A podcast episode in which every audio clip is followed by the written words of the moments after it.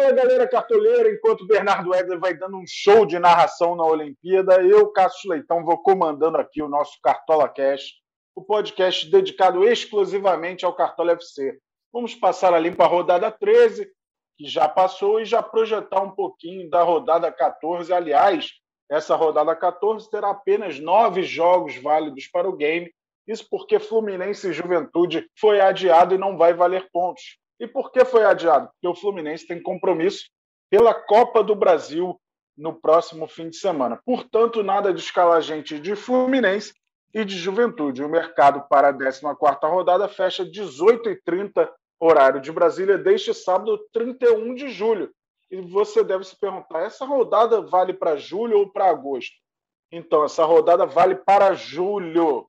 É sempre o mês em que se inicia a rodada então ela vale para o mês de julho. E é claro que eu não estou sozinho nessa, tenho a honra de chamar a nossa convidada, a querida Cami Campos, que sabe tudo e mais um pouco de cartola.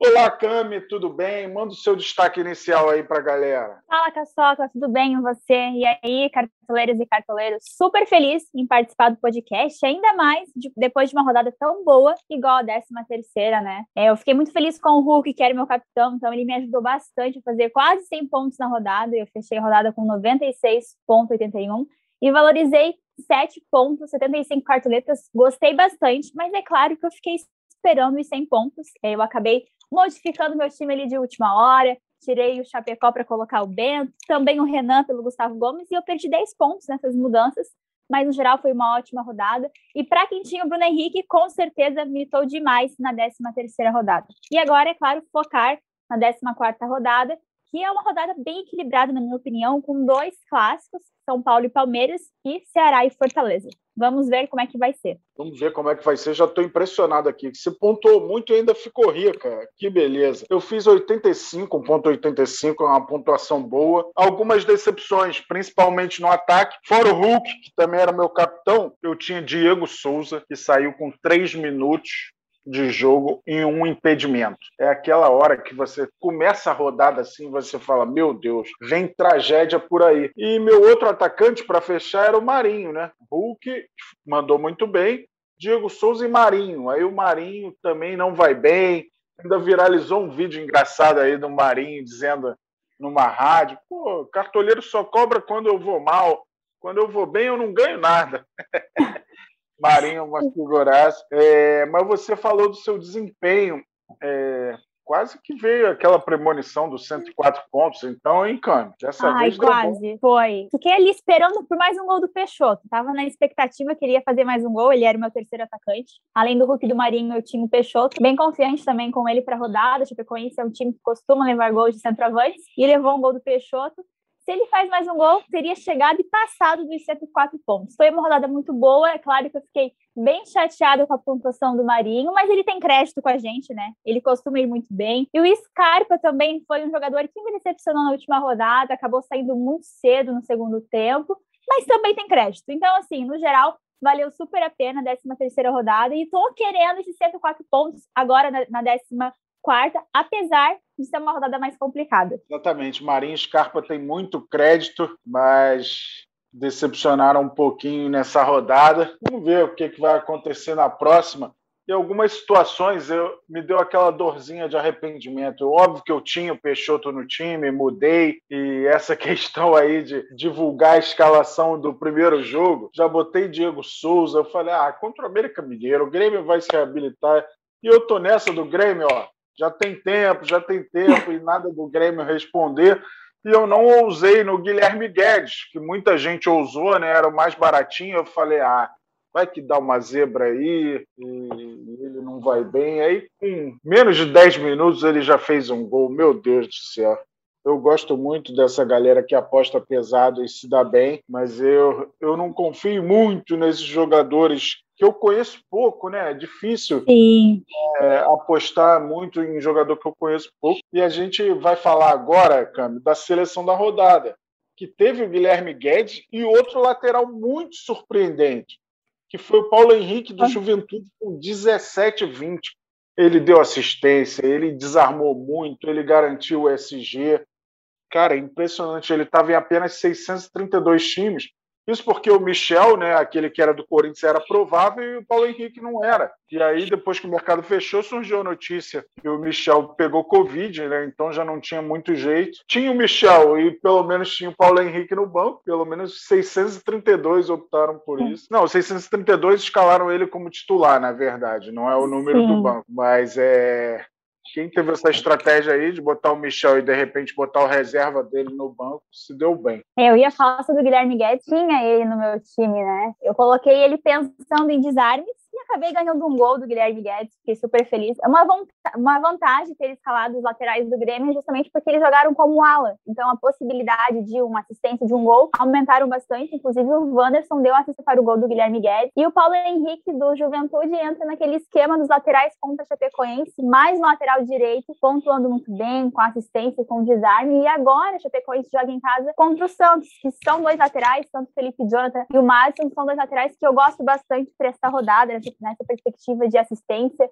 e de desarmes, acho que eles podem render também bons pontos na 14 rodada contra a Chape. O Madison chega muito para finalizar, além de tudo, né? Ele está na minha escalação prévia já. A gente daqui a pouco vai falar da 14 rodada. Vou passar aqui a seleção da rodada. Esquema 4-3-3, goleiro Marcelo Boeck do Fortaleza, com 9,50. As laterais a gente já falou, é, elas tiveram o Paulo Henrique do Juventude com 17,20, Guilherme Guedes do Grêmio 9,20. Zagueiro Chico do Esporte, que é uma vantagem, né? Que ele tem jogado praticamente de lateral e fez 11,20. Juan do Grêmio fez 8,90. Entre os meios, o Adson do Corinthians foi a grande surpresa, com 16,40, um gol, uma assistência. Terãs do Atlético Paranaense fazendo a alegria da galera aí, tá jogando demais. E a Rascaeta do Flamengo, mesmo numa partida tímida, né? Ele foi, deu duas assistências, até de certa forma parecidas, e meteu 11,90. Atacante Bruno Henrique, surpreendentemente, fez 28,40 também do Flamengo. Hulk fez 18,70 para alegria da maioria da galera que escalou como capitão e Robson do Fortaleza. Era um nome bom para a rodada. Então, o ataque da seleção da rodada, é, na teoria, já era de, de bom presságio para esses três. O Robson Fortaleza fez 11,90. O técnico da rodada foi o Cuca do Atlético Mineiro, 6,48. Você lembra dessa seleção da rodada? Quem que você tinha no time, Cami? Além do Guilherme Guedes? Lembro, eu tinha é, o Guilherme Guedes, o Arrascaeta, que é o jogador que é sempre fixo no meu time, já falei isso, não importa o jogo, Arrascaeta estará no meu time. E no ataque, o Hulk do Atlético Mineiro, que também é um atacante que eu gosto demais de escalar. E praticamente todas as rodadas, em todas as rodadas, o Hulk também está no meu time. Mas confesso que eu queria ter um Bruno Henrique também, né?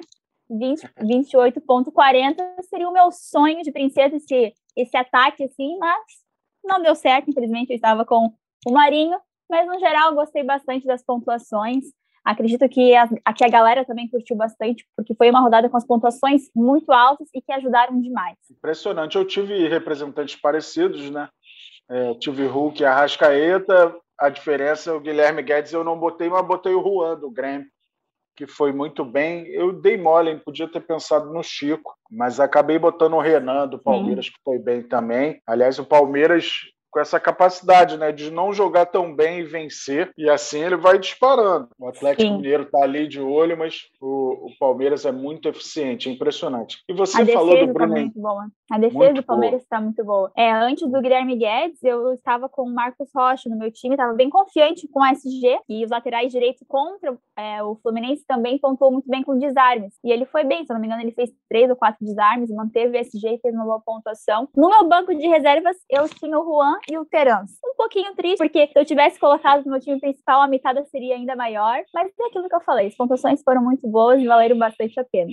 Boa. E ontem, para fechar a rodada, eu só tinha o Marcelo Carné. E aí, pô, começou fazendo algumas defesas. Tomou um cartão no primeiro tempo por cera. Eu falei, peraí, Juizão, Pra que isso? Não faz isso comigo. Mas acabou que fez uma pontuação de seis, então tá valendo. Mas o juizão deu uma complicada ali no Marcelo Carné. Exagero. Eu Esse... sim, também achei. Também, eu tava assistindo o jogo, achei bem surpreendente o cartão dele. Eu tinha o Bento, que também levou um cartão amarelo por cera, mas foi no segundo tempo. Achei um pouco precipitado também do juiz, mas também perdi dois pontos. Acabei negativando com o meu goleiro na última rodada. Isso me deixou muito chateado. Mas faz parte, né? É isso. Eu negativei com o Diego Souza. Ele conseguiu negativar em três minutos em campo com impedimento. Mas é, é uma coisa verdade, que o Juventude e o Corinthians fizeram de cera ontem, é, depois que adquiriram a vantagem, né? a vantagem do Juventude ainda foi muito cedo, mas um cartão para o goleiro no primeiro tempo fazia tempo que eu não via. É, tinha que ser o meu goleiro mesmo. Vamos que vamos, Cami. É, você falou do Bruno Henrique, impressionante. O que, que esses atacantes do Flamengo estão arrumando? As então. quatro maiores pontuações do Cartola FC em 2021 são de atacantes do Flamengo. O Bruno Henrique agora contra o São Paulo 28,40. O Gabriel contra o Bahia fez 25 alto. O Bruno Henrique também contra o Fortaleza fez 25 e o Rodrigo Muniz contra o Bragantino fez 24 eu vou ter que botar, passar a botar atacante do Flamengo toda a rodada, é isso mesmo? É isso mesmo. Inclusive, já estou cogitando aqui nessa rodada o Gabriel, Gabriel Gabigol no meu time. É, ele era um dos atacantes mais escalados na última rodada. Acabou não fazendo gol. Confesso que eu dei uma leve zicadinha nele, porque eu não tinha no meu time. Queria que ele desvalorizasse também para eu conseguir escalar nas próximas rodadas. Confesso. E agora jogo contra o Corinthians. É, eu acredito que o Gabigol, nessa rodada, tem tudo aí para ir muito bem também contra o Corinthians. E o Bruno Henrique que surpreendeu demais na última rodada. Ele estava bem escalado também, né? Agora eram mais de meio milhão de times com o Bruno Henrique e correspondeu muito, 24 pontos. Duas rodadas consecutivas com atacantes do Flamengo mitando demais. Espero que aconteça na próxima rodada também, porque eu estarei com atacante do Flamengo no meu time. É, você falou da desvalorização do Gabigol, ele caiu para 18,57, desvalorizou 3,44 e o Bruno Henrique está mais caro que ele agora. É o segundo mais caro do jogo entre os prováveis. Está 22,40 e valorizou 4,56. Então, um risco maior aí para apostar no Bruno Henrique na próxima rodada. É impressionante esse vai e vem de cartoletas. É, Bruno Henrique e Gabriel. As surpresas e decepções dessa rodada, Cami, quem que você poderia apontar aí como surpresas? Daqui a pouco a gente fala das, das decepções. Surpresa que entre os mais escalados, obviamente, é o Bruno Henrique por fazer três gols. Né? Isso me chamou muita atenção. E, claro, o lateral do Juventude, mais lateral direito, pontuando muito bem contra a Chapecoense. Isso realmente mostra como é importante a gente estudar as estatísticas dos jogadores. É, quando a gente pensa em escalar um jogador contra determinado time, a gente é, seguir as estatísticas realmente, a regularidade, porque no final é, acaba compensando bastante na pontuação. E entre a minha decepção na rodada vai para o Marinho, por ter levado mais um cartão amarelo, inclusive. É, minha expectativa era inclusive, muito tá grande. Está fora, está fora da próxima tá rodada. Fora. É, minha expectativa em relação ao Marinho era bem grande para essa rodada. Até cogitei em colocar ele como meu capitão, mas acabei não trocando, mantive no Hulk. Acabou indo muito mal na última rodada. O Scarpa também, eu achei que poderia ter correspondido um pouquinho mais. Acredito que ele tenha saído antes é, do previsto ali no jogo contra o Fluminense, porque o Palmeiras já estava na frente no placar, 1 a 0 então resolveu tirar para descansar ele realmente. É, entre os jogadores mais escalados, Scarpa e Marinho acabaram sendo as decepções realmente na rodada. E meu destaque também vai para o Arrascaeta do Flamengo, mostrando a regularidade dele. E mais uma vez, que na minha opinião, pelo menos, é o melhor meia do campeonato, tem uma ótima média, superior a oito pontos, e sempre com potencial de boas pontuações, com assistência e, e com gol. Então, assim, Destaque na parte ofensiva, Bruno Henrique, Rascaeta e o Hulk também, porque era o meu capitão, né? Não posso negar, o Hulk também foi muito bem. E o Marinho ali e o Scarpa é que foram as minhas decepções. Boa, excelente, excelente. É impressionante o que o Arrascaeta vem fazendo, mas eu ainda estou muito decepcionado com o Grêmio, cara. Eu insisto no Grêmio de uma forma. Eu cheguei a pensar no Alisson, que pontuou bem, mandou bola na trave. Aliás, a trave foi vilã do meu time, porque o Marinho mandou uma bolaça na trave, Felipe Jonathan mandou uma bola na trave também, e os dois estavam no meu time. Apostei no Diniz também, sou dinizista, né? E eu fico com muita pena do Diniz, cara. Como ele consegue dominar os jogos, o time dele finaliza 25 vezes a mais que o adversário e ele consegue perder o jogo naquele lance do João Paulo, né? Eu até fui voto vencido, cara, vou te dizer, o João Paulo foi estabanado, mas ele pega antes na bola. Mas é, o lance foi tão feio que o juiz deu pênalti deu cartão amarelo ali, mas o João Paulo pelo menos não estava no meu time, estava no meu banco. Eu fiquei com medo do Marcelo Carné não jogar na segunda-feira e aí o João Paulo entrar no meu time me tirando pontos. Mas é, alguns jogadores têm uma regularidade impressionante no Cartola é, a gente vai ter que buscar isso. É, e as decepções é, do Marinho, do Scarpa, mas tem mais alguém que chame a atenção? Ah, o meu goleiro, né? O Bento. É, acabou tendo um pênalti para o Inter no jogo. Fiquei na expectativa. Vai que consiga defender nunca se sabe, né? Mas ele ficou parado no gol. Acho que isso me deixou mais decepcionado ainda. Ele acabou ficando parado, ele não se fez gol.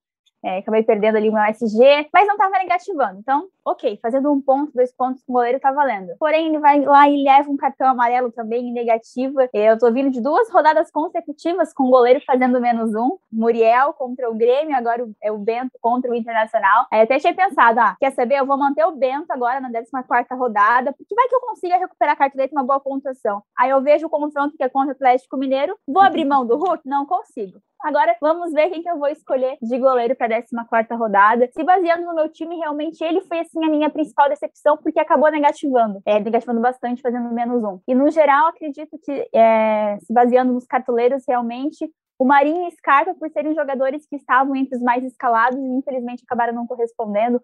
O Gabriel também do Flamengo, por não ter feito gol, não negativou, fez uma pontuação ok para quem não fez gol, mas também dá aquela, dá aquela decepçãozinha por não ter feito uma pontuação maior na rodada. É, Raul do Bragantino também pontuou baixo, né?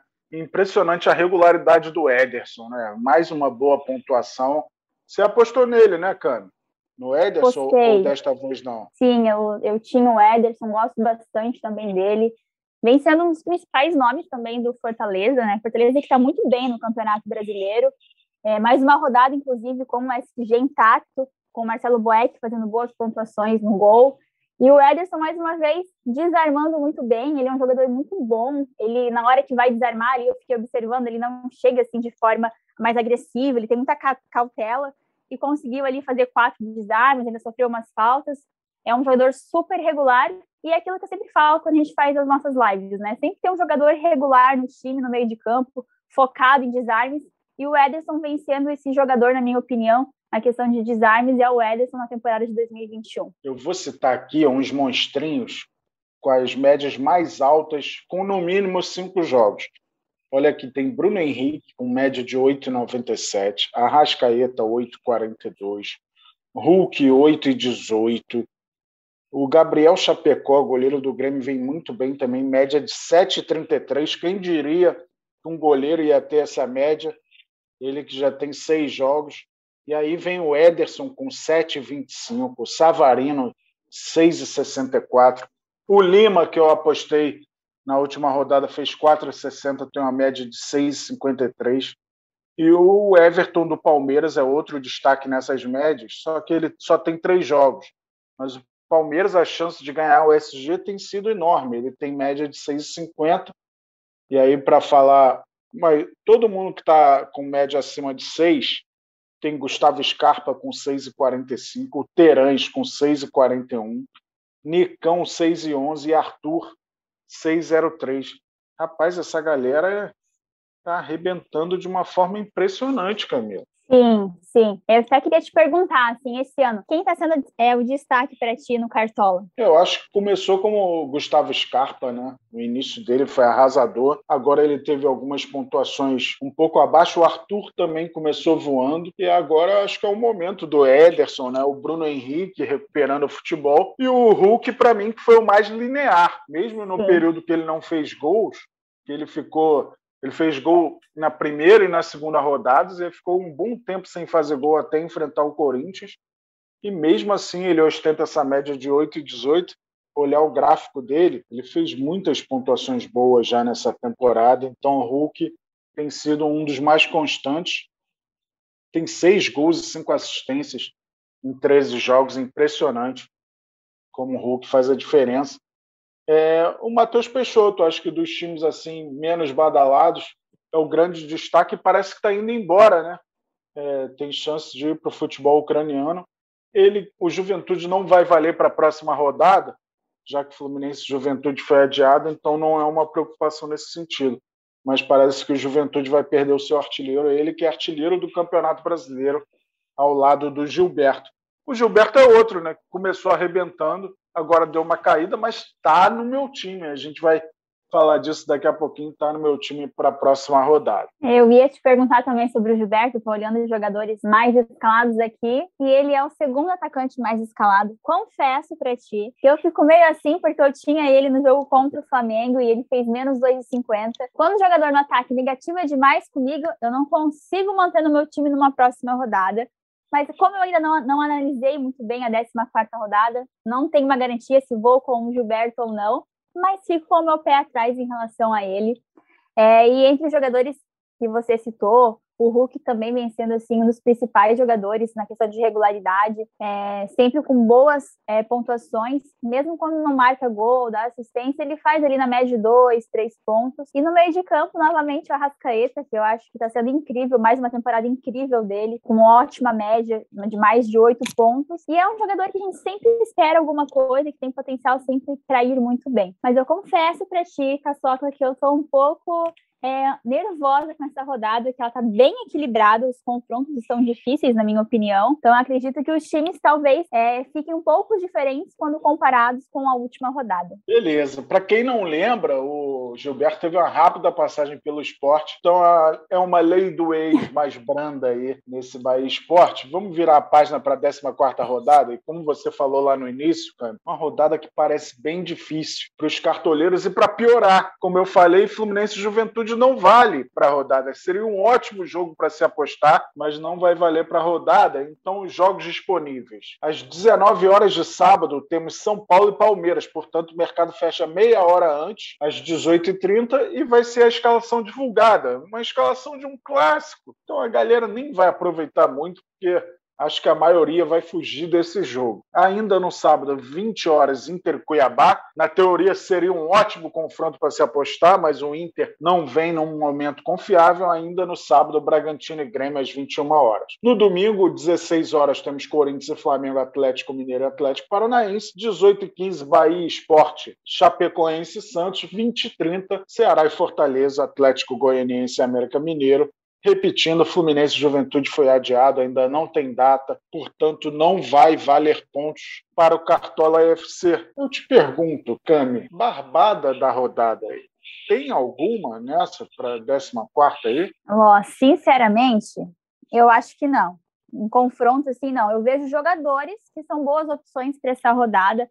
Por exemplo, o Internacional. É, há um tempo a gente falaria que os defensores são bons para essa rodada. Meu destaque vai para o Heitor, do Inter, na lateral ali. Tá jogando muito bem, sendo muito regular em casa. Tem um, boas pontuações em casa, mesmo quando perde o SG. Ele faz boas, boas pontuações. Contra o Atlético Mineiro, ele fez quase quatro pontos. Contra o Ceará, quase cinco pontos.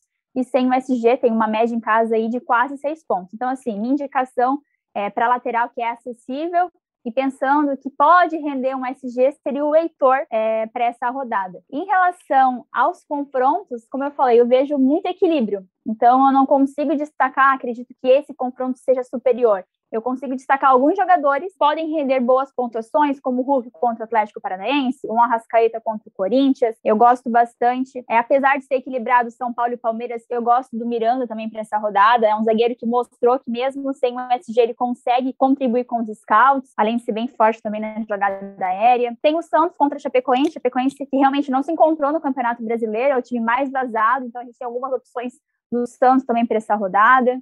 Enfim, tem vários jogadores assim que podem render boas pontuações, mas eu não vejo é, um, um time em destaque realmente para para a 14 rodada. É, então, é, o Cuiabá ontem me deixou bem decepcionado. Você falou do Heitor, na minha prévia eu tenho o Moisés no time, eu acho que o Moisés é, oscila muito, mas de vez em quando faz boas pontuações. Ainda assim, eu acho que o Inter é o grande favorito da rodada diante do Cuiabá. É, pela diferença dos clubes, né? o jogo sendo no Beira Rio, apesar de que não vem significando muito nos últimos tempos o Inter jogar no Beira Rio, mas ainda acredito no Inter, só que o Inter tem baixas importantíssimas. Sem Yuri Alberto sem Thiago Galhardo, os dois suspensos.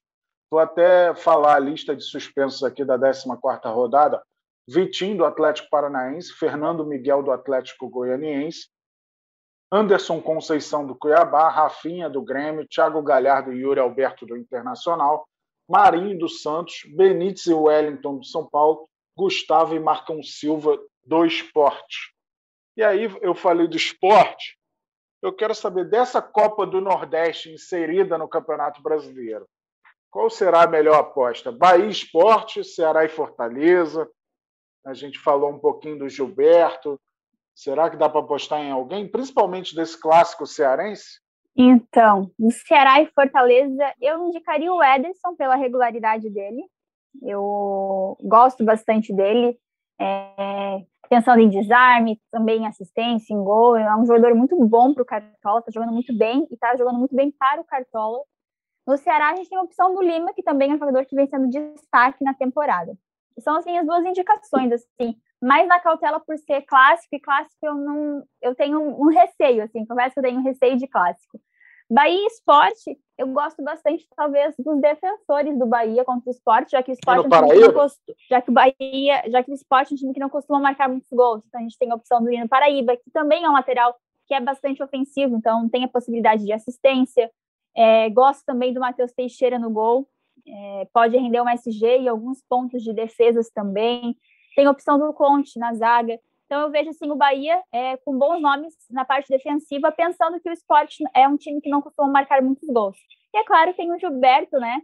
E Gilberto, assim, quando a gente menos espera, ele vai lá e faz uma boa pontuação. Agora é o segundo atacante mais escalado, então acredito que a galera está pensando realmente que o Gilberto pode ser um bom nome, um destaque para a 14 rodada. Então, assim, eu vejo né, nesses, nesses clássicos aqui é, os defensores do Bahia, uma boa. Do Ceará, eu gosto bastante do Lima. E do Fortaleza, eu gosto bastante do Ederson. Maravilha. E desse Bragantino e Grêmio? Tem alguém que te chame a atenção? O Bragantino tem mudado muito no ataque, né? O Elinho pelo Coelho, o Alejandro, o Ítalo. É, tem alguém que te chame a atenção? De repente, o Arthur, o Raul, o Prached? Eu gosto bastante do Arthur. É, o Arthur ele faz boas pontuações jogando em casa. Contra o Santos, por exemplo, ele saiu do banco de reservas, deu uma, FT, deu uma FD, uma assistência, fez uma pontuação bem ok para quem pegou um pouquinho só do jogo. Fez um bom jogo contra o Palmeiras, contra o Fluminense, contra o Bahia, quando o Bragantino jogou contra o Bahia em casa, ele fez 18 pontos. Então, assim, é um jogador que eu gosto bastante para essa rodada do RB Bragantino, o Arthur tem uma média em casa de 8,10. É, e agora joga contra o Grêmio, que é um time, pelo que eu estou olhando aqui, que costuma levar gols. É, levou, gol, levou três gols do Ceará, é, um gol do, do Esporte, dois do Juventude, dois do Palmeiras, e ganhou do Fluminense na última rodada, quando eu, na penúltima rodada, quando eu tinha o Muriel no gol, resolveu ganhar do Fluminense. Mas eu acho o Arthur um ótimo nome para essa rodada, com certeza, principalmente pela regularidade dele jogando em casa e pela média de oito pontos é um bom nome. Vamos que vamos. Para fechar, Cami, sua opinião sobre Atlético Goianiense e América. É um jogo de dois times que não fazem muitos gols, né?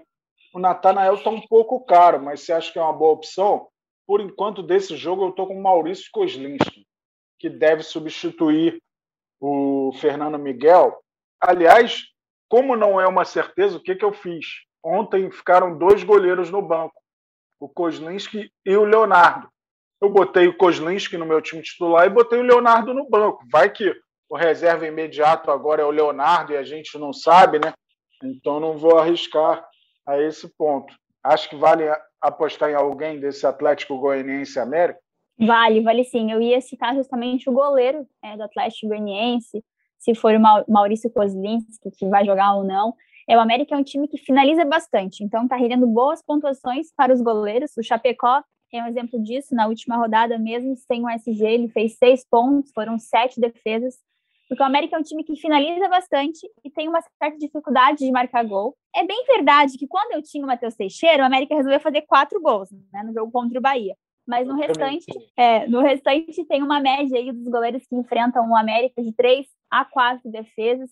Então eu vejo o goleiro do Atlético Mineiro como um bom nome, pensando em defesas e se manter um SG, com certeza fará uma boa pontuação, além dele ser super acessível e custar três cartoletas. O Natanael também é um ótimo nome, principalmente se ele jogar mais avançado, porque aí o potencial para assistência e para gol aumentam bastante. São os dois jogadores de destaques assim, que eu vejo do Atlético Goianiense para essa rodada contra o América. Maravilha, Cami. Eu já indico a galera a se tornar cartoleiro pro, porque tem muitas vantagens, mais prêmios, mais ligas, prêmios toda rodada, turno, campeonato, então mensal também, muitas vantagens, é, acesso ao painel de dados do Gato Mestre, é, 10 ligas clássicas, 10 ligas mata-mata, então não são poucas as vantagens. Eu quero saber, para fechar, Cami, sua agenda nessa semana aí, está virando para ver a Olimpíada também?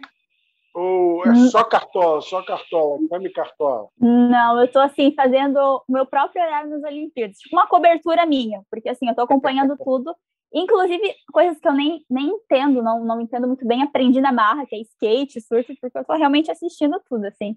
Essa noite praticamente eu fiquei em claro, porque eu comecei ali no handebol e fui indo para vôlei, surf, ginástica, e fui, fui, e tô aqui ainda. Eu gosto demais de assistir qualquer tipo de esporte, então as Olimpíadas são um, é um presente assim para quem gosta de esporte. Eu adoro assistir.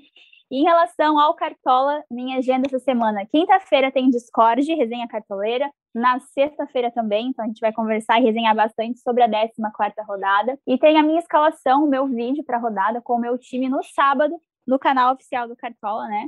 É, o time do Olá Feminino, que é o meu time, que eu sempre posto uma prévia e antes do fechamento eu faço atualização, caso tenha alguma mudança realmente no meu time. E na sexta-feira tem a nossa live também no canal do Cartola, que é onde a gente escala o time oficial, que inclusive foi muito bem na última rodada, fez mais de 80 pontos. Se a gente tivesse mantido o Caio Jorge no ataque com o Ederson e com o Chapecó, a mitad era ainda maior. A gente foi de olho grande, né, para botar o Marinho no time, Sempre, sempre dá nisso. Ou a gente só repara quando, quando dá errado. Mas é isso, Cami. Muito obrigado pela sua participação. Nossa versão pocket aqui do Cartola Cash toda terça-feira. Sexta-feira tem mais Cartola Cash. Estarei aqui com o Mestre Cuca, já previamente convidado. Bom demais.